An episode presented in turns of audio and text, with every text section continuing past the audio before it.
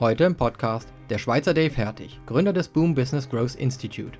Dave und ich haben vor fünf Jahren festgestellt, dass uns die Leidenschaft für Networking und richtig gutes Content Marketing verbindet. Seitdem tauschen wir uns regelmäßig aus, auch zu Themen rund um Digitalisierung und Leadership.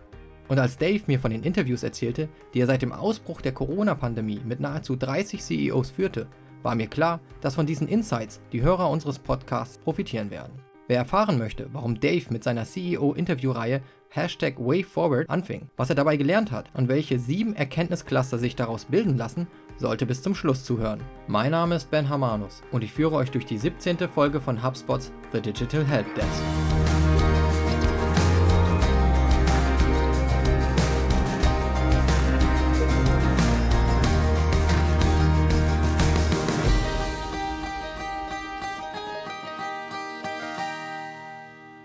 Hi Dave, es freut mich, dass du heute bei The Digital Helpdesk dabei bist. Hi Ben, große Sache, mich ebenso. Ich möchte mal ganz kurz was darüber erzählen, wie wir beide uns kennengelernt haben, weil ich es immer noch für eine schöne und besondere Geschichte halte, die Social Media schreiben kann.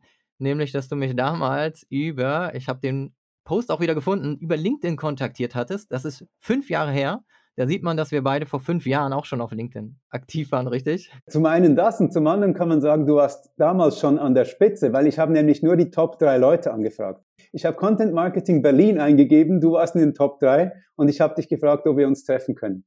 Dave ist nämlich Züricher, für alle, die zuhören. Und er ist nach Berlin gekommen, hatte dort geschäftlich zu tun und sich gedacht, warum, wenn man in Berlin ist, nicht auch mal sich mit Content-Marketern connecten, hat mich kontaktiert und Dave, zuerst dachte ich, was will er von mir? Will er mir irgendwas verkaufen? Es gibt ja diese vielen Pitches, die wir auf äh, Social Media finden und habe einfach zurückgefragt, erzähl doch nochmal genauer, was du vorhast und hatte dich zu deinem damaligen Projekt kurz gefragt und ja, fand nicht. das sehr nett, dass du mir das dann erklärt hast.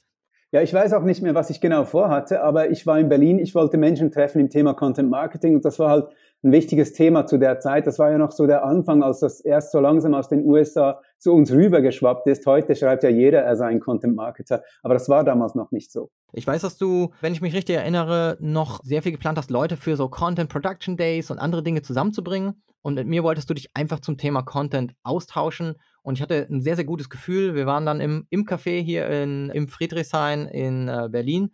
Und es hat irgendwie sofort gut zwischen uns funktioniert im Gespräch. Also ich habe gemerkt, wir haben das gleiche Mindset. Damals noch viel stärker, wir beide im Content Marketing. Heute stärker beide in Themen wie Business Growth und Digital Growth. Also Content immer noch stark als Kern. Korrigiere mich, wenn du das anders siehst. Aber das ist unsere Philosophie und wir möchten gerne Themen vorantreiben darüber, dass wir eben Content produzieren und unsere Geschichten oder die Geschichten anderer Menschen erzählen. Und genau darum geht es nämlich auch heute. Du hast dich mit vielen CEOs connected. In der Corona-Krise, als diese ausbrach, hast du eine Serie gestartet, Hashtag WayForward. Kann man auf LinkedIn direkt nachschauen, findet man deine Posts und hast CEOs gefragt, was tun sie gerade, welche Maßnahmen ergreifen sie, welche Herausforderungen haben sie. Erzähl doch mal, Dave, wie kam es überhaupt zu dieser Idee und was ist dein Ziel damit? Ja, ich habe ganz am Anfang, also in der ersten Woche des Schweizer Lockdowns, wollte ich zuerst einen starken Mann markieren oder einen harten Mann markieren und sagen, so, ich bin einer der zwei Prozent, die jetzt noch Sales machen. Und ungefähr nach 36 Stunden habe ich das dann aufgegeben, weil ich gemerkt habe, das bringt überhaupt nichts. Und du hast schon gesagt, ich bin eigentlich ein Netzwerker, also ein Menschenverbinder. Und ich bin überhaupt nicht der Typ, der dann durch die Wand gehen will. Und ich musste einsehen, dass die Menschen komplett in einem anderen Film sind und wirklich Angst haben oder ihre Kinder zuerst mal zu Hause versammeln müssen und wirklich denken, wow, jetzt kommt etwas ganz, ganz Schlimmes auf uns zu. Vielleicht ist das das Ende der Welt, wie wir sie kennen. Und in der Situation war Sales einfach überhaupt kein Thema. Und da habe ich gesagt, statt jetzt so ein bisschen Sales zu machen oder jeden Montagmorgen mal so eine halbe Stunde zu versuchen, steige ich jetzt gleich um. Damals war der Lockdown auf fünf Wochen angesetzt in der Schweiz ungefähr. Und da habe ich gesagt, die fünf Wochen, die nutze ich stattdessen, um mich mit neuen Kontakten zu verbinden oder um bestehende Beziehungen auch zu vertiefen. Das war mein Plan. Und dann hast du dir sozusagen nach und nach die CEOs, die du in deinem Netzwerk wahrscheinlich schon kanntest, mal vorgenommen und die kontaktiert und gesagt, hey, lasst mich doch mal ein Interview mit euch und eurem Team machen. Denn auf den Bildern in dieser Zoom-Calls, also du veröffentlichst ja nicht die direkte Videos, aber die Bilder dieser Zoom-Calls und dann Zusammenfassungen, sieht man ja mehr als nur den CEO. Man sieht mehrere Menschen. Wer ist da dann so mit dabei? Ja, also das sind Bilder, die Sie gemacht haben von Ihren Calls. am Anfang habe ich gedacht, das ist sozusagen das Bild unserer Zeit, Screenshots von Menschen mit ihren Teams, das ist das neue Meme sozusagen. Und ich habe aber gemerkt, dass einige gedacht haben, ich wäre dann mit diesen ganzen Teams, also zum Teil 40 Personen, tatsächlich in einem Call gewesen. So war es nicht. Ich habe immer nur mit dem oder der CEO gesprochen. Du hast aber dich entschlossen, auch keine Videos aufzuzeichnen, keine Video-Interviews zu veröffentlichen, sondern immer die Zusammenfassung. Ist es für die CEOs vielleicht einfach auch eine bessere Art gewesen, das Interview so zu führen, dass man sagt, wir zeichnen es nicht auf? Hast du das Gefühl, dass es auch die Menschen öffnet, wenn hm. jetzt nicht direkt alles on tape ist oder war das egal? Nö, das war, niemand hat das erwähnt. Ich habe mich darüber gewundert, dass sie so einfach mitgemacht haben, vor allem die Männer, da gibt es noch ein Gender-Thema. Bei den Frauen musste ich manchmal ein bisschen länger nachfragen und es ist mir auch echt schwer gefallen, wirklich so ein Verhältnis von oder ein gleiches Verhältnis von Männern und Frauen hinzubekommen. Ich habe das irgendwann dann wieder aufgegeben. Frauen waren da viel skeptischer, aber die Männer, die haben einfach gesagt, ja klar, Die haben gar nicht wirklich gefragt, was das genau ist, die meisten. Also eigentlich ganz typisches Bild, das sich ja auch von allen Konferenzen und allen anderen Dingen oder man eigentlich sagt, man kennt es so. Bei CEOs bin ich jetzt nicht sicher, habe ich nicht ganz so viel Erfahrung, die anzufragen für die Speaker-Slots immer gehabt. Aber ansonsten war es immer für mich mit Frauen sehr unproblematisch, die zu gewinnen. Ich glaube, wahrscheinlich mit deinen jetzt schon veröffentlichten Interviews wird es auch leichter, die Damen zu bitten, sie auch mal für ein Interview bereitzustehen aber lass uns einfach mal über die Personen sprechen, die du bereits eingeladen hast. Wir waren bei ungefähr, ich glaube, du bist bei ungefähr 30 Interviews inzwischen gelandet, richtig? Ich denke, ich habe 28 interviewt und 25 publiziert. Das heißt, bald kommt die, die Runde 30. Und äh, um vielleicht eine Einordnung zu geben für die Zuhörer, es sind CEOs von Companies, wenn ich mich richtig erinnere, so im kleineren Feld so bis 60 Mitarbeiter? 60, 70 Leute ungefähr. In der Theorie oder ein Venture Capitalist hat mir kürzlich gesagt, bei 70 kommt die zweite Führungsebene, dann ist der nicht mehr dabei.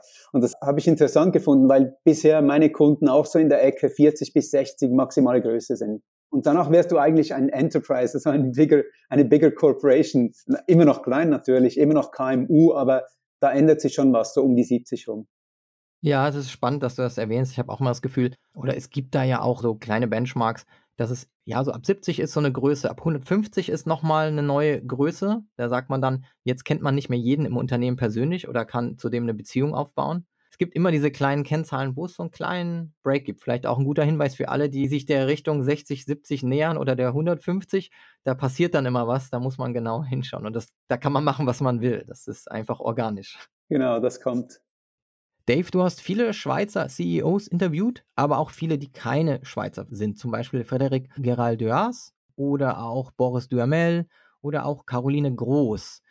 Und meine Frage wäre da, wenn du so viele Interviews durchgeführt hast mit Schweizer CEOs, die vielleicht sehr, eher lokal arbeiten, aber auch mit CEOs, die in einem sehr internationalen Umfeld sind oder in ganz anderen Märkten unterwegs sind, haben diese CEOs gezeigt, dass es da auch sehr Unterschiede gibt, in welcher Phase sie sich befinden, welche Herausforderungen sie haben, auch mit diesem ganzen Corona-Lockdown? Auf jeden Fall, ja. Also zum Beispiel, das Frédéric Giraldeas erwähnt oder Boris äh, Duhamel die zwei, die sind in Shanghai und Hongkong. Und äh, Caroline Groß zum Beispiel, die sitzt in London oder ihre Firma ist auch dort beheimatet. Und es war ganz klar, dass die Chinesen, wenn ich es mal so sagen darf, dass die weiter voraus sind, dass die schon so ein bisschen Licht am Ende des Tunnels sehen, als die ganze Serie, meine Serie gestartet hat. Und bei Caroline zum Beispiel, die ist heute noch zu Hause eingesperrt und kann nicht wirklich raus. Also ich glaube, die, die durfte damals eine Stunde pro Tag im Park spazieren gehen und das war es dann eigentlich. Und das hat einen großen Einfluss darauf, wie sich die Menschen fühlen. Einen großen Einfluss darauf, wie sie sich fühlen und einen großen Einfluss darauf, wie sie ihre Companies mit 30, 40, 50, 60, 70 Menschen dann auch managen müssen und natürlich auch welche, in welcher Phase deren Kunden und Klienten sind. Kannst du uns darüber ein bisschen was erzählen? Ein Aspekt, der mir jetzt in den Sinn kommt, sind halt all die Leute, die in internationalen Wertschöpfungsketten eingebettet sind, also die eigentlich auf Lieferanten angewiesen sind, um ihr eigenes Produkt herstellen zu können. Zum Beispiel jemand, Andy Kehl, kleineres Unternehmen, der hat, der macht Badewannen aus Zement äh, und der produziert die wirklich hier in der Schweiz oder direkt über der Schweizer Grenze in Österreich. Das kann auch sein, da bin ich gar nicht so sicher. Auf jeden Fall hier lokal und für ihn zum Beispiel war es ganz wichtig, als er gemerkt hat, dass sein Onkel in Italien ein Problem bekommt, respektive, dass der ihm erzählt, was da auf uns zukommen wird, hat er sofort reagiert und hat seine ganzen Lagerbestände wirklich übertrieben aufgeforstet sozusagen. Also der hat eingekauft, was das Zeug hergab und der war dann halt sehr bereit. Oder es gibt ein anderes Beispiel äh, einer Firma, die sehr international arbeitet, zum Beispiel einen Distributionspartner in Merck hat, deutsche Firma. Und äh, für die war es halt einfach wichtig, dass sie recht, rechtzeitig schauen konnten, dass überhaupt die ganzen Teile, die einzelnen Teile, die es braucht für ihre technischen Laborgeräte, dass die, und nicht Laborgeräte, aber die werden auch im Labor eingesetzt, dass die Teile überhaupt noch geliefert werden können. Und so ging es dann eigentlich plötzlich darum, wo sind die Grenzen überhaupt noch offen und wer kann überhaupt noch liefern. Und für alle anderen war dann einfach Stillstand. Nach 30 Interviews, du hast auch letztens ein Webinar dazu gegeben und auch die Learnings zusammengefasst. Da kann ich mir vorstellen, du hast unheimlich viel Insights generiert aus diesen vielen CEOs oder fast 30 CEOs. Wenn man diese ganzen Learnings jetzt zusammenfassen würde oder irgendwie clustern würde, ich weiß, dass du dir da Gedanken gemacht hast, was genau können andere CEOs jetzt vielleicht mitnehmen? Was können sie aus dem lernen, was die anderen CEOs schon durchgemacht haben oder durchmachen? Hier vielleicht einfach mal aggregiert, diese Insights. Ja, also ich habe es analysiert für mich nach diesen 25 und habe dann eben dieses Webinar geben können bei der China Europe International Business School. Damit hat die Serie ehrlich gesagt auch begonnen. Also mein erster Gast war der Schweiz CEO dieser Business School in China. Und von da haben sich dann weitere Dinge ergeben. Und das, äh, das äh, Webinar, was du eben erwähnt hast, das war dann auch wieder bei dieser Schule, also bei der SIEPS. Und ich habe es zusammengefasst für mich und herausgefunden, dass eigentlich das Erste, was du machen musst, ist mal dafür zu sorgen, dass du überlebst. Ich habe Caroline Groß schon erwähnt, die in London sitzt. Und für sie ging es darum, das haben ihr wahrscheinlich auch die Investoren dann gesagt, Du musst jetzt einfach schauen, dass du zwölf Monate überlebst, auch wenn kein Kunde mehr irgendwas von dir kaufen würde in diesen zwölf Monaten. Und dann hat sie das Geld sozusagen, was sie noch auf der Bank haben, als, als Startup, haben sie den Kosten gegenübergestellt und mussten sechs der 17 Leute entlassen. Das war tough für sie und wirklich irgendetwas, was du nie machen willst als Unternehmerin oder Unternehmer. Aber sie hat das für sich einfach so bestimmt, das müssen wir jetzt tun und das ist Schritt eins. Survival, Überleben. Und der zweite, das war eigentlich meine größte Überraschung, das war das Team und wie die Leute, diese CEOs, sich um ihre Teams gekümmert haben. Wie wichtig das denen war, das Wohlbefinden der einzelnen Personen. Und was typischerweise kam, ist, jetzt müssen die in die Homeoffices und wir wissen, dass die dort alleine sind. Also Leute, die als Singles leben und die dann nicht mehr raus durften und von zu Hause aus auch noch arbeiten mussten und dann vielleicht noch nicht mal einen Dackel oder eine Katze hatten. Und da haben sich die CEOs also echt Sorgen drum gemacht. Dave, das heißt, eigentlich ist es so, dass die CEOs sich sehr stark um ihre Teams kümmern wollten, gleichzeitig vor so harten Entscheidungen stehen wie, ich muss überleben und das Business muss überleben. Und überlebt das Business nicht, dann überlebt eben auch das gesamte Team ja letztendlich nicht. Das heißt, eine sehr schwere Entscheidung letzten Endes zu treffen, wo kann man die Kosten cutten, damit das Geschäft überhaupt überleben kann, Survival Mode.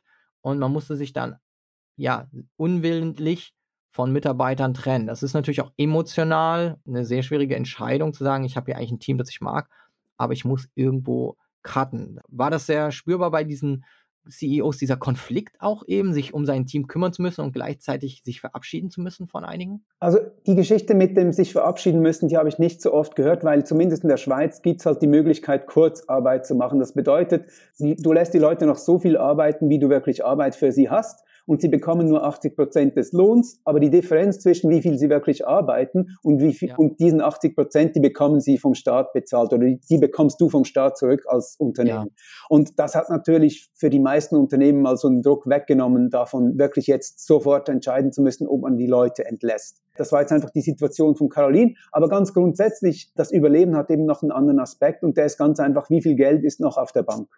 Und das hat ja. alle beschäftigt.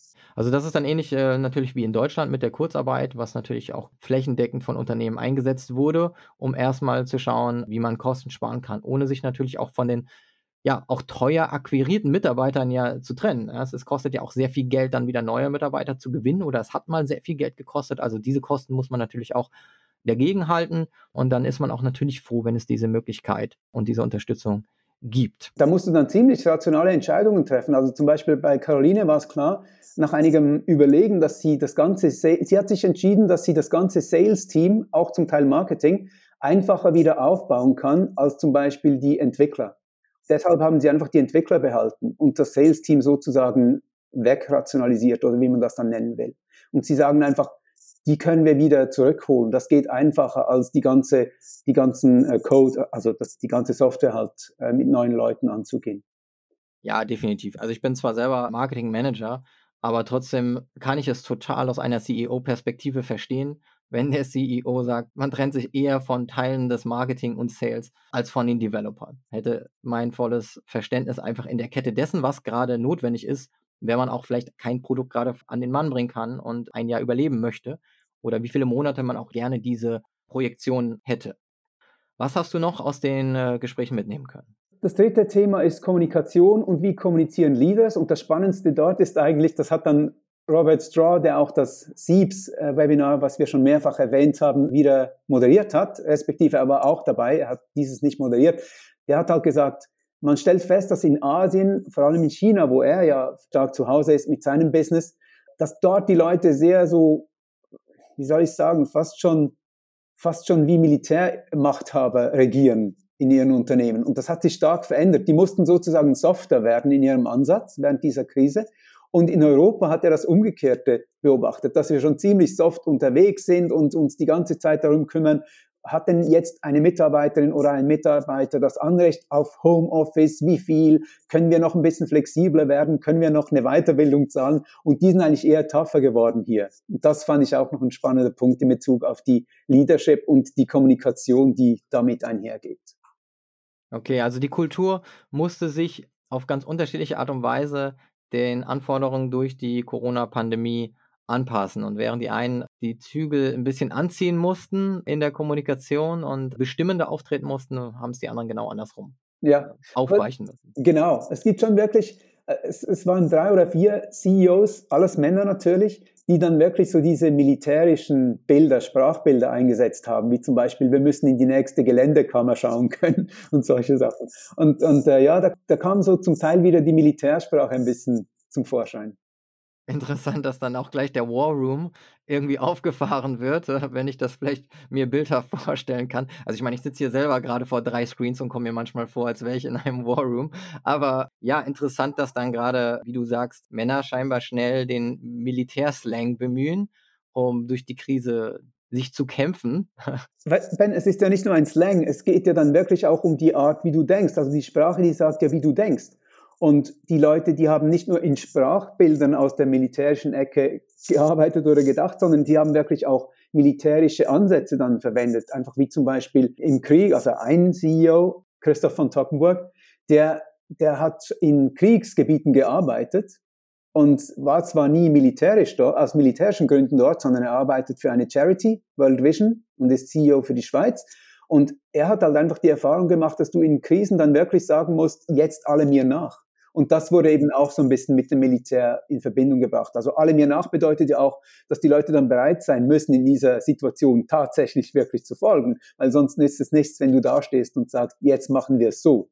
Also das heißt, das Team, also die Kommunikation muss stimmen. Es muss auch für alle ja eine nachvollziehbare Kommunikation sein. Und in dem Moment, wo jemand äh, ruft, okay, im Moment müssen wir jetzt sofort alle in eine Richtung rennen, dann muss ja das Team eigentlich auch wie ich sag jetzt mal, wie so ein paar Navy Seals auch funktionieren. Ja. Jeder Heute im Podcast der Schweizer Dave Hertig, Gründer des Boom Business Growth Institute. Dave und ich haben vor fünf Jahren festgestellt, dass uns die Leidenschaft für Networking und richtig gutes Content Marketing verbindet. Seitdem tauschen wir uns regelmäßig aus, auch zu Themen rund um Digitalisierung und Leadership. Und als Dave mir von den Interviews erzählte, die er seit dem Ausbruch der Corona-Pandemie mit nahezu 30 CEOs führte, war mir klar, dass von diesen Insights die Hörer unseres Podcasts profitieren werden. Wer erfahren möchte, warum Dave mit seiner CEO-Interviewreihe Hashtag WayForward anfing, was er dabei gelernt hat und welche sieben Erkenntniscluster sich daraus bilden lassen, sollte bis zum Schluss zuhören. Mein Name ist Ben Hamanus und ich führe euch durch die 17. Folge von HubSpots The Digital Help Desk.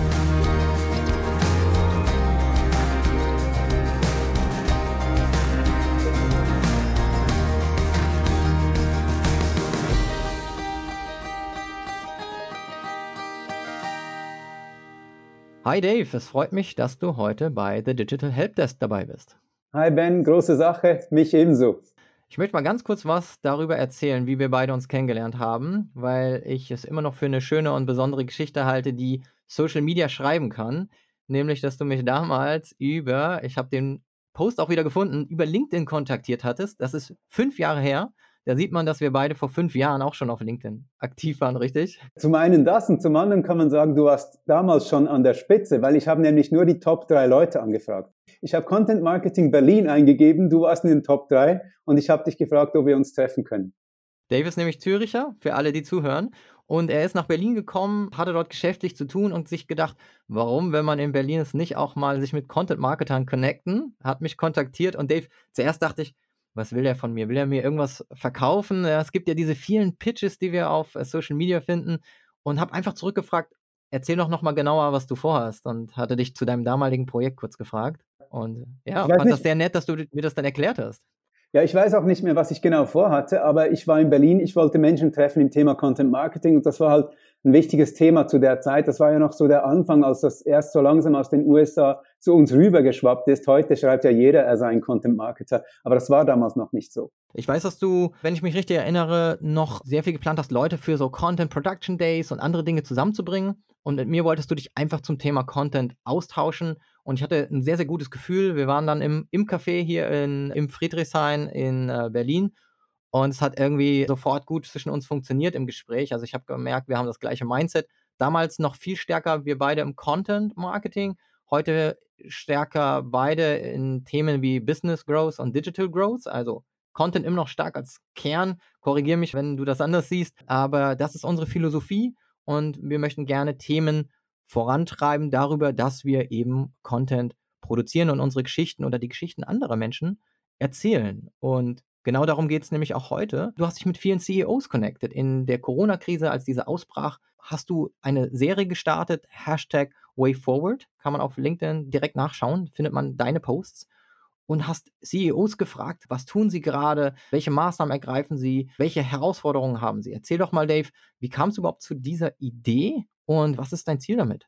Ja, ich habe ganz am Anfang, also in der ersten Woche des Schweizer Lockdowns, wollte ich zuerst einen starken Mann markieren oder einen harten Mann markieren und sagen, so, ich bin einer der zwei Prozent, die jetzt noch Sales machen. Und ungefähr nach 36 Stunden habe ich das dann aufgegeben, weil ich gemerkt habe, das bringt überhaupt nichts. Und du hast schon gesagt, ich bin eigentlich ein Netzwerker, also ein Menschenverbinder. Und ich bin überhaupt nicht der Typ, der dann durch die Wand gehen will. Und ich musste einsehen, dass die Menschen komplett in einem anderen Film sind und wirklich Angst haben oder ihre Kinder zuerst mal zu Hause versammeln müssen und wirklich denken, wow, jetzt kommt etwas ganz, ganz Schlimmes auf uns zu. Vielleicht ist das das Ende der Welt, wie wir sie kennen. Und in der Situation war Sales einfach überhaupt kein Thema. Und da habe ich gesagt, statt jetzt so ein bisschen Sales zu machen oder jeden Montagmorgen mal so eine halbe Stunde zu versuchen, steige ich jetzt gleich um. Damals war der Lockdown auf fünf Wochen angesetzt in der Schweiz ungefähr. Und da habe ich gesagt, die fünf Wochen, die nutze ich stattdessen, um mich mit neuen Kontakten zu verbinden oder um bestehende Beziehungen auch zu vertiefen. Das war mein Plan. Und dann hast du dir sozusagen nach und nach die CEOs, die du in deinem Netzwerk wahrscheinlich schon kanntest, mal vorgenommen und die kontaktiert und gesagt, hey, lasst mich doch mal ein Interview mit euch und eurem Team machen. Denn auf den Bildern in dieser Zoom-Calls, also du veröffentlichst ja nicht die direkten Videos, aber die Bilder dieser Zoom-Calls und dann Zusammenfassungen, sieht man ja mehr als nur den CEO. Man sieht mehrere Menschen. Wer ist da dann so mit dabei? Ja, also das sind Bilder, die Sie gemacht haben von Ihren Calls. Am Anfang habe ich gedacht, das ist sozusagen das Bild unserer Zeit, Screenshots von Menschen mit ihren Teams, das ist das neue Meme sozusagen. Und ich habe aber gemerkt, dass einige gedacht haben, ich wäre dann mit diesen ganzen Teams, also zum Teil 40 Personen, tatsächlich in einem Call gewesen. So war es nicht. Ich habe immer nur mit dem oder der CEO gesprochen.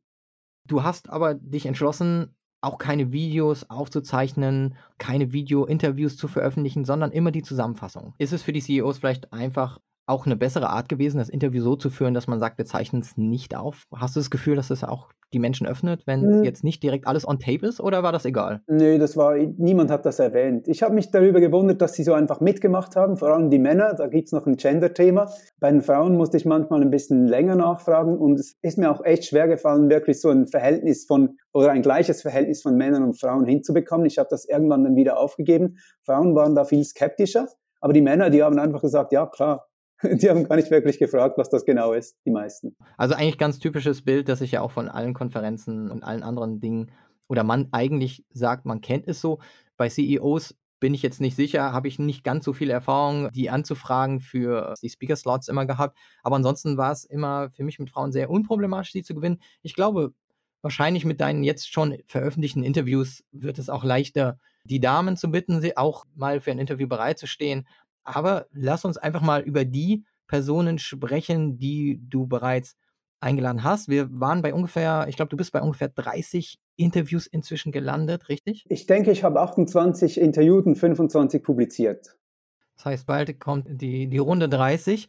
Und äh, um vielleicht eine Einordnung zu geben für die Zuhörer, es sind CEOs von Companies, wenn ich mich richtig erinnere, so im kleineren Feld so bis 60 Mitarbeiter? 60, 70 Leute ungefähr. In der Theorie oder ein Venture Capitalist hat mir kürzlich gesagt, bei 70 kommt die zweite Führungsebene, dann ist der nicht mehr dabei. Und das habe ich interessant gefunden, weil bisher meine Kunden auch so in der Ecke 40 bis 60 maximale Größe sind. Und danach wärst du eigentlich ein Enterprise, also ein bigger, eine bigger Corporation. Immer noch klein natürlich, immer noch KMU, aber da ändert sich schon was, so um die 70 rum. Ja, es ist spannend, dass du das erwähnst. Ich habe auch mal das Gefühl, oder es gibt da ja auch so kleine Benchmarks, dass es ja so ab 70 ist so eine Größe, ab 150 ist nochmal eine neue Größe. Da sagt man dann, jetzt kennt man nicht mehr jeden im Unternehmen persönlich oder kann zudem eine Beziehung aufbauen es gibt immer diese kleinen Kennzahlen, wo es so einen kleinen Break gibt. Vielleicht auch ein guter Hinweis für alle, die sich der Richtung 60, 70 nähern oder der 150. Da passiert dann immer was, da muss man genau hinschauen. Und das, da kann man machen, was man will. Das ist einfach organisch. Genau, das kommt. Dave, du hast viele Schweizer CEOs interviewt, aber auch viele, die keine Schweizer sind. Zum Beispiel Frederic Gerald Duas oder auch Boris Duhamel oder auch Caroline Groß. Und meine Frage wäre da, wenn du so viele Interviews durchgeführt hast mit Schweizer CEOs, die vielleicht sehr, eher lokal arbeiten, aber auch mit CEOs, die in einem sehr internationalen Umfeld sind oder in ganz anderen Märkten unterwegs sind, haben diese CEOs gezeigt, dass es da auch sehr Unterschiede gibt, in welcher Phase sie sich befinden, welche Herausforderungen sie haben, auch mit diesem ganzen Corona-Lockdown? Auf jeden Fall, ja. Also zum Beispiel, das Frédéric Giraldeas erwähnt oder Boris äh, Duhamel die zwei, die sind in Shanghai und Hongkong. Und äh, Caroline Groß zum Beispiel, die sitzt in London oder ihre Firma ist auch dort beheimatet. Und es war ganz klar, dass die Chinesen, wenn ich es mal so sagen darf, dass die weiter voraus sind, dass die schon so ein bisschen Licht am Ende des Tunnels sehen, als die ganze Serie, meine Serie gestartet hat. Und bei Caroline zum Beispiel, die ist heute noch zu Hause eingesperrt und kann nicht wirklich raus. Also ich glaube, die, die durfte damals eine Stunde pro Tag im Park spazieren gehen und das war es dann eigentlich. Und das hat einen großen Einfluss darauf, wie sich die Menschen fühlen. Einen großen Einfluss darauf, wie sie sich fühlen und einen großen Einfluss darauf, wie sie ihre Companies mit 30, 40, 50, 60, 70 Menschen dann auch managen müssen und natürlich auch welche, in welcher Phase deren Kunden und Klienten sind. Kannst du uns darüber ein bisschen was erzählen? Ein Aspekt, der mir jetzt in den Sinn kommt, sind halt all die Leute, die in internationalen Wertschöpfungsketten eingebettet sind, also die eigentlich auf Lieferanten angewiesen sind, um ihr eigenes Produkt herstellen zu können. Zum Beispiel jemand, Andy Kehl, kleineres Unternehmen, der hat, der macht Badewannen aus Zement äh, und der produziert die wirklich hier in der Schweiz oder direkt über der Schweizer Grenze in Österreich. Das kann auch sein, da bin ich gar nicht so sicher. Auf jeden Fall hier lokal und für ihn zum Beispiel war es ganz wichtig, als er gemerkt hat, dass sein Onkel in Italien ein Problem bekommt, respektive, dass der ihm erzählt, was da auf uns zukommen wird, hat er sofort reagiert und hat seine ganzen Lagerbestände wirklich übertrieben aufgeforstet sozusagen. Also der hat eingekauft, was das Zeug hergab und der war dann halt sehr bereit. Oder es gibt ein anderes Beispiel äh, einer Firma, die sehr international arbeitet, zum Beispiel einen Distributionspartner in Merck hat, deutsche Firma, und äh, für die war es halt einfach wichtig, dass sie recht, rechtzeitig schauen konnten, dass überhaupt die ganzen Teile, die einzelnen Teile, die es braucht für ihre technischen Laborgeräte, dass die, und nicht Laborgeräte, aber die werden auch im Labor eingesetzt, dass die Teile überhaupt noch geliefert werden können. Und so ging es dann eigentlich plötzlich darum, wo sind die Grenzen überhaupt noch offen und wer kann überhaupt noch liefern. Und für alle anderen war dann einfach Stillstand. Nach 30 Interviews, du hast auch letztens ein Webinar dazu gegeben und auch die Learnings zusammengefasst. Da kann ich mir vorstellen, du hast unheimlich viel Insights generiert aus diesen vielen CEOs oder fast 30 CEOs. Wenn man diese ganzen Learnings jetzt zusammenfassen würde oder irgendwie clustern würde, ich weiß, dass du dir da Gedanken gemacht hast, was genau können andere CEOs jetzt vielleicht mitnehmen, was können sie aus dem lernen, was die anderen CEOs schon durchgemacht haben oder durchmachen, hier vielleicht einfach mal aggregiert, diese Insights? Ja, also ich habe es analysiert für mich nach diesen 25 und habe dann eben dieses Webinar geben können bei der China Europe International Business School. Damit hat die Serie ehrlich gesagt auch begonnen. Also mein erster Gast war der Schweiz CEO dieser Business School in China. Und von da haben sich dann weitere Dinge ergeben. Und das, äh, das äh, Webinar, was du eben erwähnt hast, das war dann auch wieder bei dieser Schule, also bei der SIEPS. Und ich habe es zusammengefasst für mich und herausgefunden, dass eigentlich das Erste, was du machen musst, ist mal dafür zu sorgen, dass du überlebst. Ich habe Caroline Groß schon erwähnt, die in London sitzt. Und für sie ging es darum, das haben ja wahrscheinlich auch die Investoren dann gesagt, du musst jetzt einfach schauen, dass du zwölf Monate überlebst, auch wenn kein Kunde mehr irgendwas von dir kaufen würde in diesen zwölf Monaten. Und dann hat sie das Geld sozusagen, was sie noch auf der Bank haben, als, als Startup, haben sie den Kosten gegenübergestellt und mussten sechs der 17 Leute entlassen. Das war tough für sie und wirklich irgendetwas, was du nie machen willst als Unternehmerin oder Unternehmer. Aber sie hat das für sich einfach so bestimmt, das müssen wir jetzt tun und das ist Schritt eins, Survival, Überleben. Und der zweite, das war eigentlich meine größte Überraschung, das war das Team und wie die Leute, diese CEOs, sich um ihre Teams gekümmert haben. Wie wichtig das denen war, das Wohlbefinden der einzelnen Personen. Und was typischerweise kam, ist, jetzt müssen die in die Homeoffices und wir wissen, dass die dort alleine sind. Also Leute, die als Singles leben und die dann nicht mehr raus durften und von zu Hause aus auch noch arbeiten mussten und dann vielleicht noch nicht mal einen Dackel oder eine Katze hatten. Und da haben sich die CEOs also echt Sorgen drum gemacht. Dave, das heißt, eigentlich ist es so, dass die CEOs sich sehr stark um ihre Teams kümmern wollten, gleichzeitig vor so harten Entscheidungen stehen wie, ich muss überleben und das Business muss überleben. Und überlebt das Business nicht, dann überlebt eben auch das gesamte Team ja letztendlich nicht. Das heißt, eine sehr schwere Entscheidung letzten Endes zu treffen, wo kann man die Kosten cutten, damit das Geschäft überhaupt überleben kann, Survival Mode.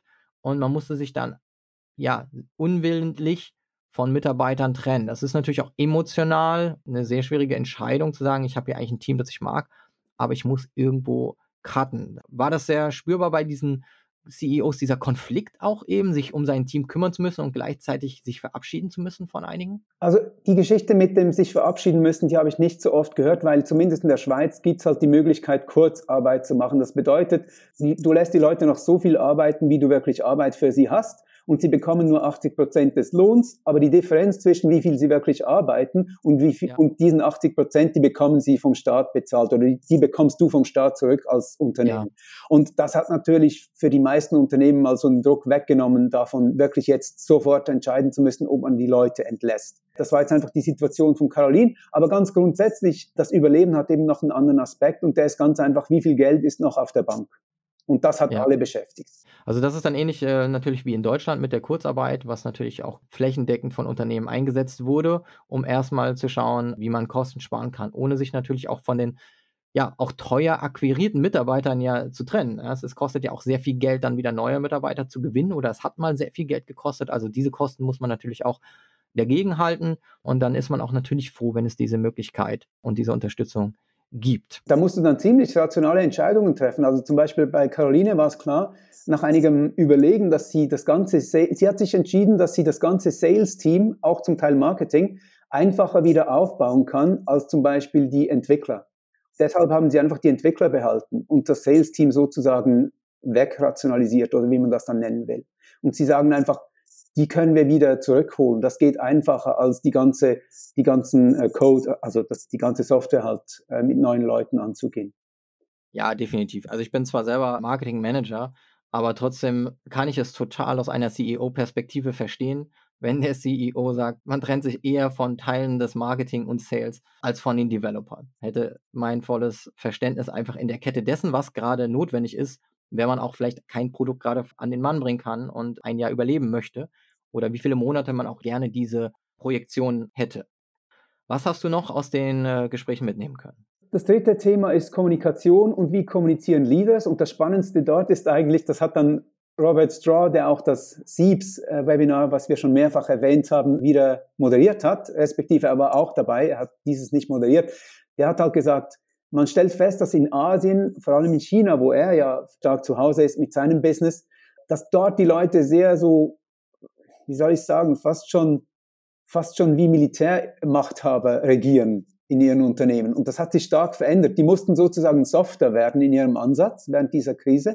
Und in Europa hat er das Umgekehrte beobachtet, dass wir schon ziemlich soft unterwegs sind und uns die ganze Zeit darum kümmern, hat denn jetzt eine Mitarbeiterin oder ein Mitarbeiter das Anrecht auf Homeoffice? Wie viel? Können wir noch ein bisschen flexibler werden? Können wir noch eine Weiterbildung zahlen? Und die sind eigentlich eher tougher geworden hier. Und das fand ich auch noch ein spannender Punkt in Bezug auf die Leadership und die Kommunikation, die damit einhergeht.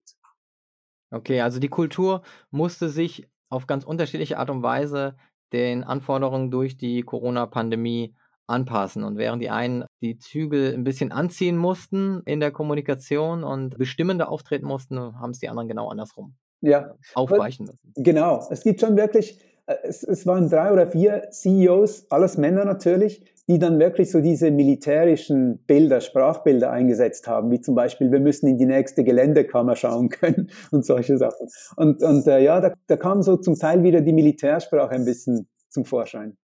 Interessant, dass dann auch gleich der War Room irgendwie aufgefahren wird, äh, wenn ich das vielleicht mir bildhaft vorstellen kann. Also ich meine, ich sitze hier selber gerade vor drei Screens und komme mir manchmal vor, als wäre ich in einem War Room.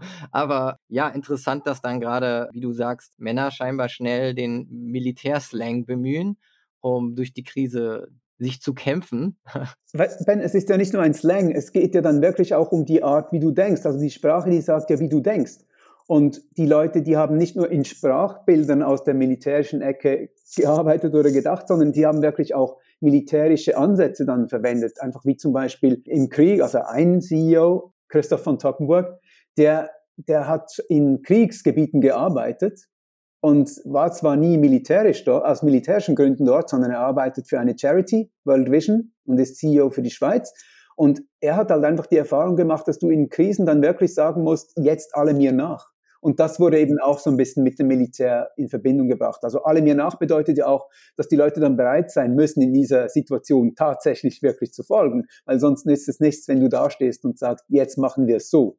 Also das heißt, das Team, also die Kommunikation muss stimmen. Es muss auch für alle ja eine nachvollziehbare Kommunikation sein. Und in dem Moment, wo jemand äh, ruft, okay, im Moment müssen wir jetzt sofort alle in eine Richtung rennen, dann muss ja das Team eigentlich auch wie ich sag jetzt mal, wie so ein paar Navy Seals auch funktionieren. Ja. Jeder weiß sofort, was ist meine Rolle und ich kann mich sofort darauf verlassen, dass links und rechts die Männer oder Frauen von mir wissen, was zu tun ist und sofort hier on command folgen können. Um das Beispiel noch fassbarer zu machen, also Christoph, sein Unternehmen ist weltweit tätig. Ich glaube, die sind in ungefähr 100 Ländern und in 70 Ländern sind sie stark aktiv. Und die waren eben auch in China und haben halt gesehen, was da kommt. Und da hat er sozusagen ohne großen Prozess und gemeinsamen Entsche kollektiven Entscheidungsprozess entschieden, wir gehen ins Homeoffice, auch hier in der Schweiz. Und die waren dann schon zwei, drei Wochen vor allen anderen im Homeoffice. Also die haben nicht auf die Regierung gewartet sozusagen, sondern die waren schon im Homeoffice. Und der hatte auch eine besondere Situation, weil zwei Leute hatten das Virus tatsächlich.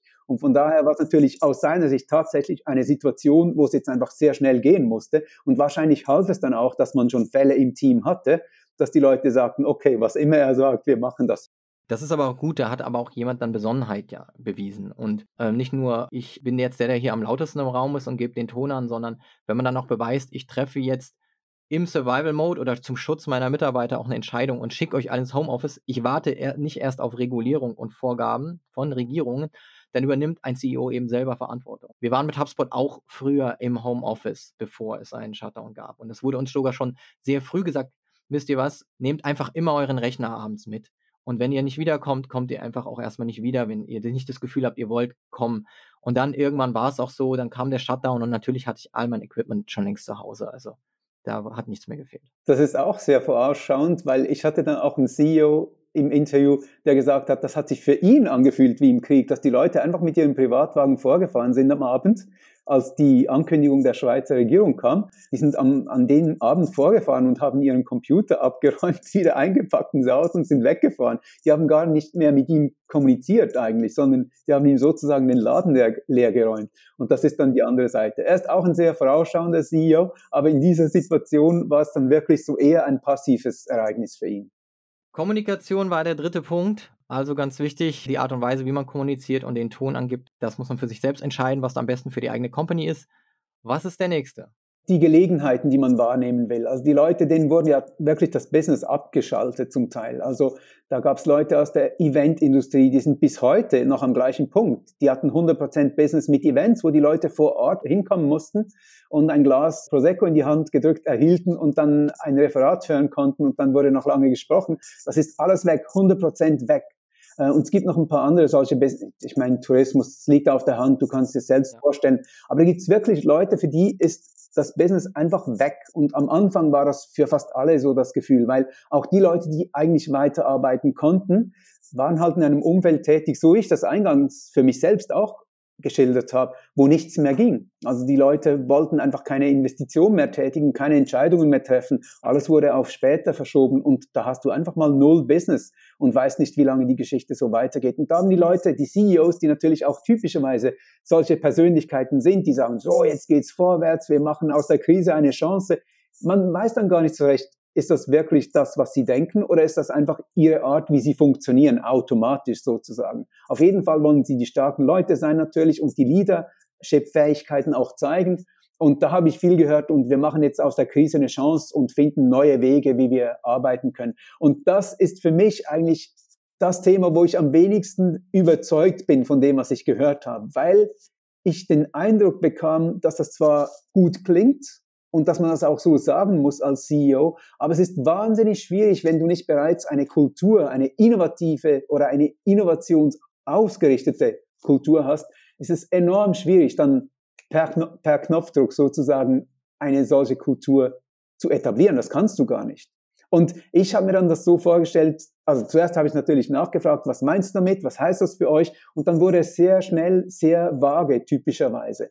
Und mein Eindruck, der mir geblieben ist, ist, dass die Leute unter dem Wahrnehmen von Gelegenheiten eigentlich eher so Sessions rund um einen Tisch verstanden oder eben dann auch im Homeoffice, wo sie darüber diskutiert haben per Brainstorming, was man jetzt noch machen könnte. Und das ist für mich natürlich nicht Innovation. Innovation folgt einer Methode, folgt einem vorgegebenen Prozess und ist typischerweise schon Teil der Kultur, damit es wirklich funktionieren kann. Und sonst wird es wahrscheinlich kurzfristig nicht klappen. Das ist ein Thema, wo ich nicht so viel Insights wirklich bekommen habe von diesen Unternehmen. Ich kann nur sagen, die CEOs selbst, die haben so agiert, als ob das für sie wahnsinnig wichtig wäre. Das heißt, alle Sprachen von Opportunities ergreifen und alle Sprachen von den Chancen, die sich ergeben und dass man auch Geschäftsmodelle jetzt anpassen und ändern muss.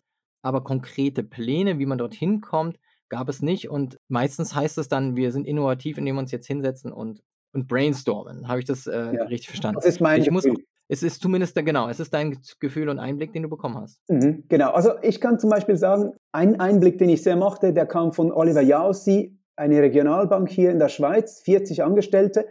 Und er hat gesagt, die größte Chance im Moment ist, ganz genau zu schauen, was jetzt passiert und daraus zu lernen. Und was er zum Beispiel meint, ist, dass Leute, die offiziell eine Führungsfunktion haben, vielleicht gar nicht so sehr die Führenden waren dann in der entsprechenden Situation, sondern Leute, die gar keine Kaderposition haben, haben plötzlich überproportional viel Verantwortung getragen. Und das findet er natürlich als CEO sehr interessant. Einfach als ein kleines Beispiel. Ich finde das ein interessantes Beispiel, denn gerade wo du auch erwähnt hast, es gibt ja CEOs, die mussten sich von Menschen auch trennen. Und der Jobmarkt ist natürlich jetzt auch sehr interessant geworden. Wenn man mich 2019 gefragt hätte, dann hätte ich gesagt, rosig, insbesondere für alle jungen Leute. Es gibt äh, einfach viel mehr Nachfrage, als es irgendwie Jobs gibt. 2020 sieht die Situation schon ganz anders aus. Und auch da gibt es schon sehr viele interessante Thesen, wer denn jetzt gefragt ist und wer eigentlich auch jetzt in der Corona-Krise den Arbeitsmarkt bestimmt oder gefragt ist. Und da geht definitiv der Tenor hin zu den Agilen und den Generalisten im Markt. Also Menschen, die einfach sehr, sehr breit gefächert auch Skills haben und sehr viele Dinge verstehen und da eben auch über den Tellerrand hinaus Dinge einfach verstehen, weil eigentlich ist es so, wir müssen uns ja jeden Tag neu anpassen oder vielleicht jetzt zur Zeit wöchentlich. Aber im Prinzip änderte sich ständig die Situation und am besten kommen dann mit natürlich die Menschen zurecht, die extrem anpassungsfähig und lernfähig sind.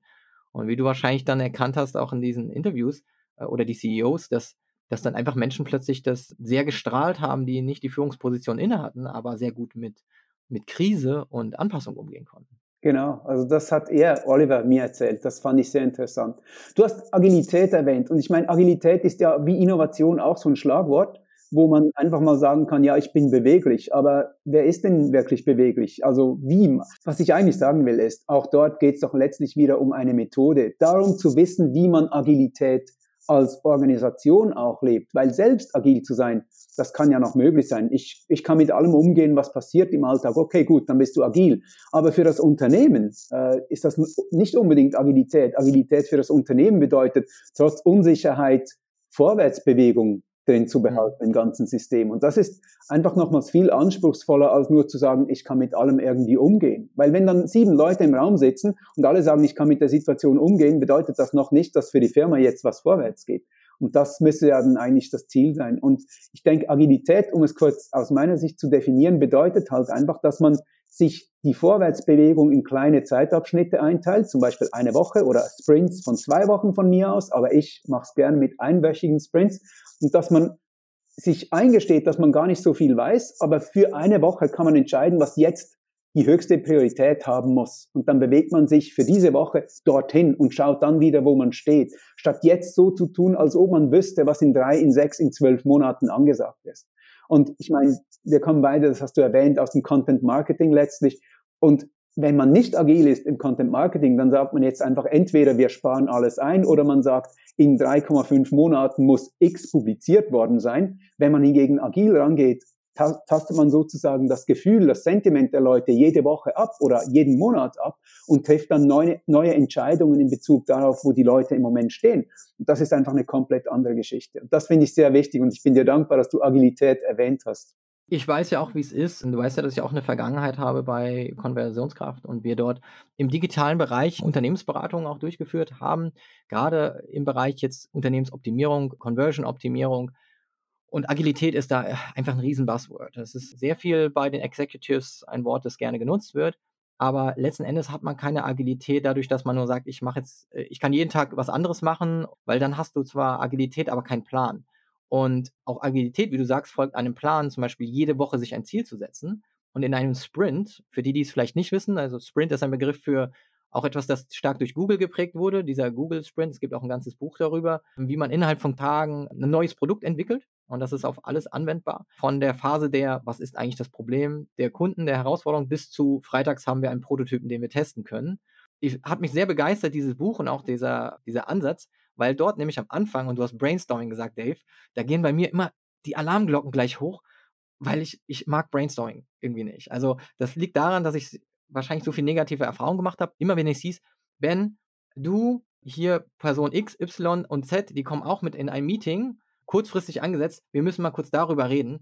Und dann war das wieder so ein, lass uns mal brainstormen. Das waren immer eine Stunde meiner Zeit in einem Meeting, das total vergeudet war, weil es ist daraus halt nie eine Action entstanden. Oder? Ja, deswegen finde ich diesen Sprint-Ansatz sehr gut, weil der hat halt den Plan, am Ende ein Ergebnis zu erzielen und nicht nur, wir setzen uns zusammen und denken mal drüber nach und dann werden Ideen rumgeworfen, aber es verfolgt keine kein konkretes Konzept, ein Ergebnis am Ende zu erzielen. Und das Schöne am Sprint, du hast jetzt die Google Sprints erwähnt, das Buch habe ich auch gelesen und ich habe es deinetwegen gelesen damals, weil du so Fan davon warst. Und es gibt noch andere, Scrum zum Beispiel und so weiter. Also ich habe inzwischen mehrere dieser Bücher halt äh, nicht nur gelesen, sondern sozusagen aufgesogen äh, und, und arbeite selbst auch mit diesen Sprints. Auch mit meinen Kunden arbeite ich mit Sprints. Und das Schöne ist, dass du, wenn du einen einwöchigen Sprint miteinander vereinbarst, dann musst du am Ende dieser Woche nicht der absolute Sieger sein, sondern du musst etwas gelernt haben. Und wenn das sozusagen in einer Niederlage, wenn man es so sagen will, mündet und du merkst, die Idee geht überhaupt nicht auf, dann ist das eben trotzdem ein Sieg,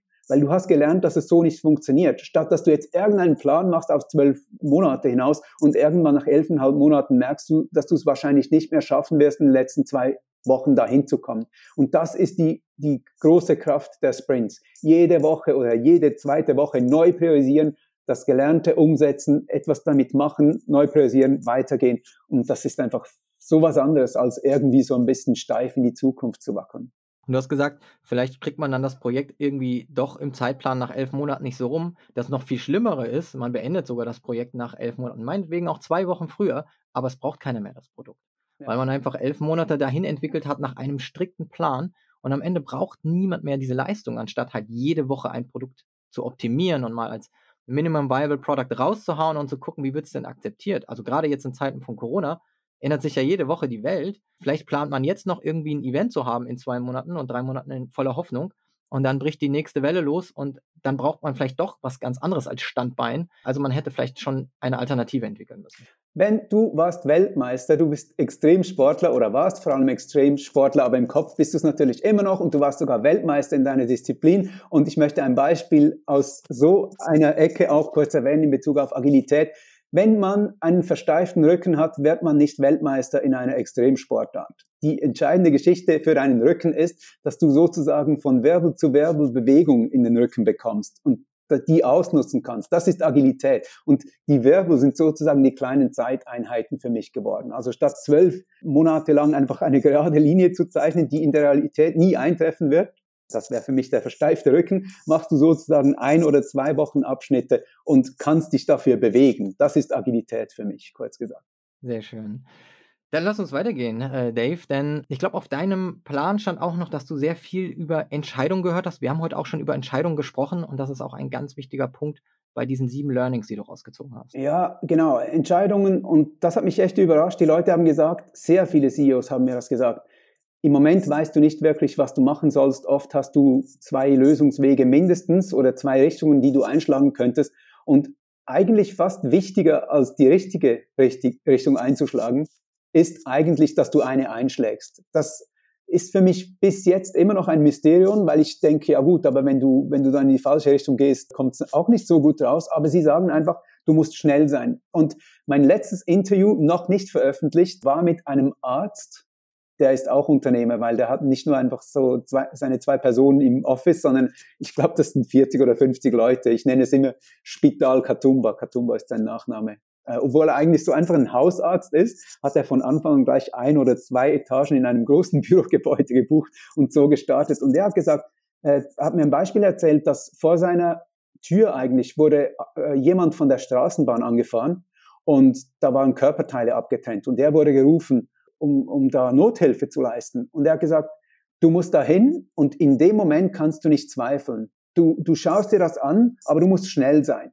Und du kannst nicht zweifeln, du musst eine Entscheidung treffen und später kannst du dir dann immer noch Gedanken darüber machen, was hätte ich jetzt besser tun sollen. Aber in einer Krise, das hat, ich finde einfach sein Beispiel ist das krasseste von allen. Er hat das dann übertragen auf die Businesswelt und er hat gesagt, in einer Krise musst du so arbeiten. Du musst schnell sein, du musst das Blut stoppen, du musst sagen, wie geht's weiter, jetzt machen wir das, bam, bam, bam. Und dann, die Leute müssen sozusagen dann einfach mitkommen auf diesem Weg. Und später können wir alle zusammen wieder zusammensitzen und, und, schauen, war das die beste Entscheidung? Und wir lernen dann daraus wieder für die nächste Krisensituation. Aber im Moment muss es schnell gehen und in Bezug auf Entscheidungen, das war eben nicht nur er, das haben mir diverse CEOs gesagt, ist es wichtiger, dass du eine Entscheidung triffst und die dann auch wirklich umsetzt als dass du jetzt genau abwägst, was könnte alles schiefgehen.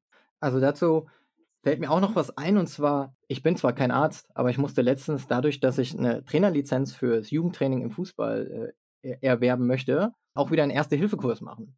Und inzwischen sagt man beim Erste-Hilfe-Kurs, das aller, allererste, was du machen sollst, ruf Hilfe. Also ruf professionelle Hilfe. Das heißt, auch da keine Zeit verlieren, paralysiert sein. Und wenn ich jetzt nicht der Arzt bin, also nicht die Expertise habe, und das kann man ja auch auf die Businesswelt übertragen, und ich weiß gerade nicht weiter, dann zumindest den Notruf drücken und sagen, okay, wer kann mir jetzt helfen? Und natürlich ist das dann bei so bei einer verletzten Person dann in Deutschland zumindest die 112. Aber im Business-Kontext genauso kann man sich vielleicht auch Hilfe holen bei einem Sprint. Ich kenne auch Startups, die zum Beispiel dann sich Sprint-Unterstützung geholt haben oder vielleicht Menschen, die dann deine Sprint-Hilfe in Anspruch nehmen. Und zu den Ideen, da kann ich, bin ich äh, ganz bei deinen CEOs zu sagen, ich habe jetzt zwei Ideen und ich weiß zwar nicht, welche die richtige ist, aber etwas machen ist jetzt wichtig. Ich glaube, der Punkt ist, und da hatten wir letztens auch mit Tim Herbisch, das ist ein Coach im Bereich agile Produktentwicklung, der auch gesagt hat, das Wichtige ist, die Product Discovery, also festzustellen, welche Ideen sind wirklich valide und gute Ideen und nicht nur äh, ein Bauchgefühl, sondern nochmal, bevor man überhaupt loslegt und eine Zeile Code schreibt oder was auch immer jetzt anliegt, um dieses Produkt auch zu ermöglichen, dass man sich wirklich überlegt und nochmal draufschaut mit gewissen Methoden, ist es denn überhaupt eine Produktidee, die ich verfolgen sollte und nicht, dass Sachen in so einer Art Backlog landen, die eigentlich irgendwie Schrott sind und man hat eine Sammlung von vielen, vielen nicht so guten Ideen sondern dass man auch sehr viel Zeit da rein investiert und dann irgendwann ist der Punkt erreicht, wo man einfach sagen muss, okay, mit irgendwas legen wir jetzt los und dann, klar, irgendwo muss man anfangen, eine Woche ist rum und man hat, wie du sagst, vielleicht mindestens aber was gelernt, wenn auch nicht vielleicht gleich das erzielt, was man vorhatte. Ja, und du, und du suchst halt kleine Lernschritte dann letztlich. Also du willst etwas Kleines erreichen und dann baust du darauf auf. Du baust, du, du entwickelst eigentlich Bausteine, die funktionieren und nur die verwendest du. Dave, was ist der letzte Punkt auf deiner Liste?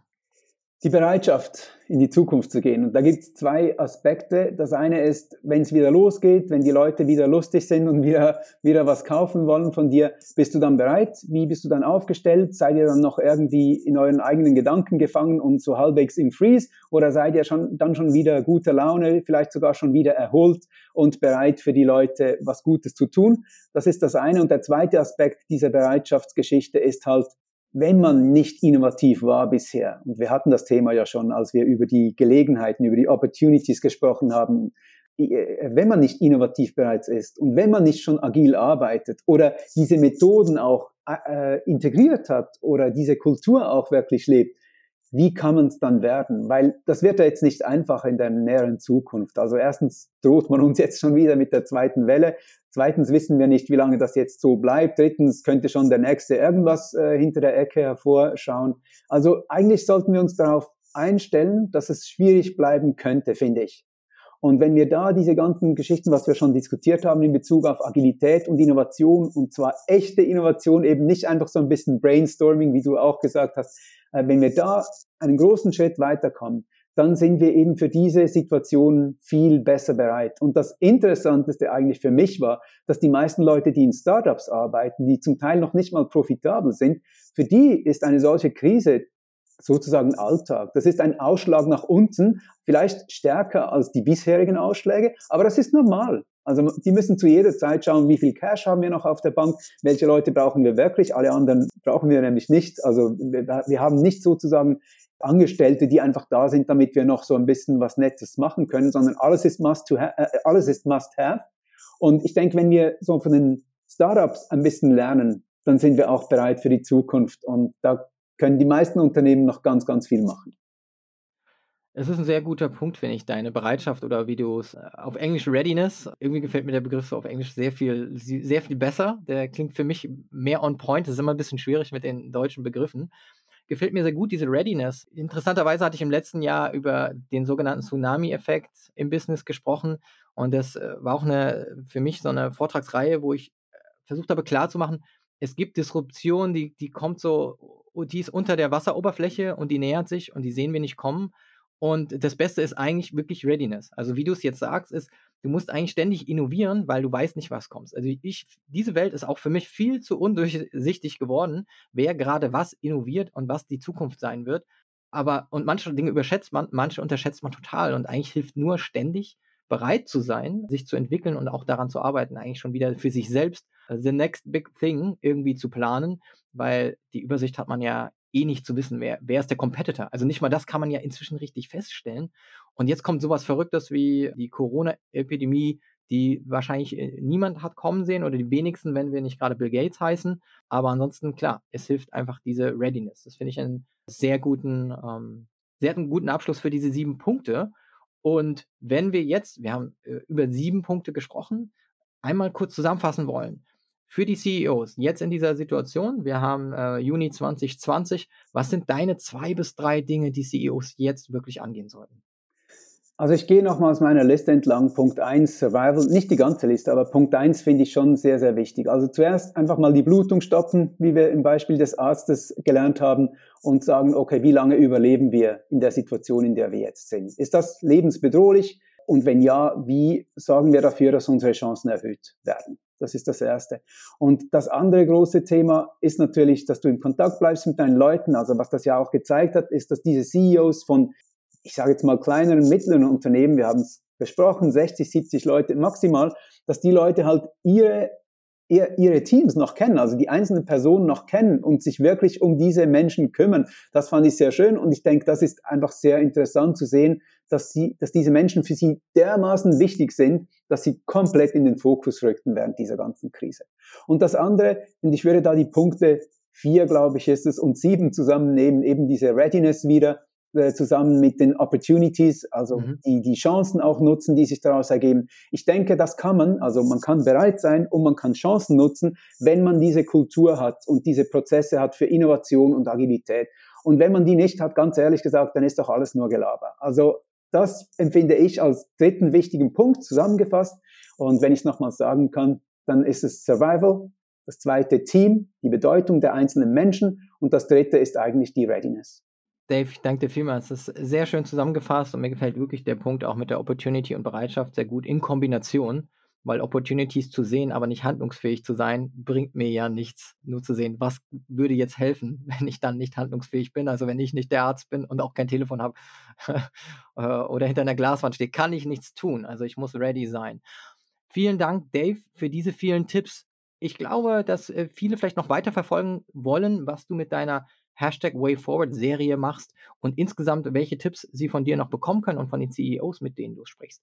Welche weiterführenden Ressourcen, welchen Content kann man wo noch von dir finden?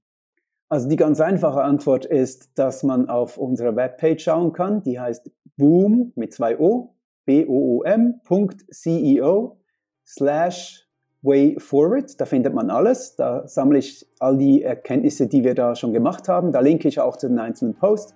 Und wenn man direkt auf LinkedIn schauen möchte, dann gibt man am besten den Hashtag Way Forward ein und da kommt man auch hin. Oder natürlich bei mir auf LinkedIn Dave Hertig und da findet man dann unter den Posts auch diese Way Forward Serie. Genau, geht auf LinkedIn und drückt den Follow-Button auf Daves Profile, sodass ihr auf jeden Fall alles mitbekommt, was Dave so teilt. Und ansonsten bleibt mir nur noch zu sagen, Dave, vielen Dank für deine Zeit, auch für deine Mühen, wirklich diese Infos aus den CEOs herauszubekommen und auch mit der Welt zu teilen. Vielen Dank dafür. Ich glaube, dass du in Zeiten von Corona oder dunklen Zeiten auch ein bisschen Licht in die ganze Business-Szene gebracht hast. Das freut mich sehr. Danke dir für das Gespräch, Ben. Ciao, ciao.